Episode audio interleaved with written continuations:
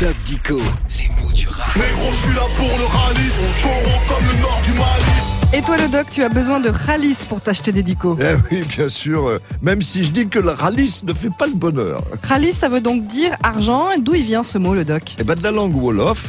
Et il Ah est oui. entré progressivement en français par le rap. Mais pas encore au point de le trouver dans tes dicos. Non, effectivement, mais il y entrera peut-être et il en viendra d'autres encore. Parce que le wolof est la langue la plus parlée au Sénégal. Ouais. C'est la langue maternelle d'un tiers de la population. Et en plus, le wolof est compris par presque tout le monde au Sénégal. Où au quotidien, on parle souvent un mélange de français et de wolof. On contrôle pas la trajectoire des balles si tu dois du rallye.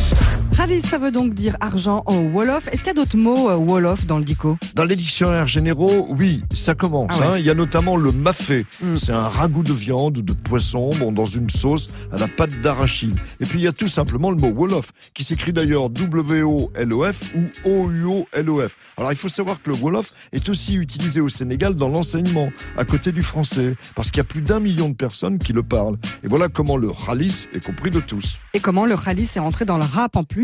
Ah, t'as pas un peu de ralice à me prêter, hein, Yasmina? Grâce à elle, je fucking existe. Propre sur moi, pas je pleine de khalis.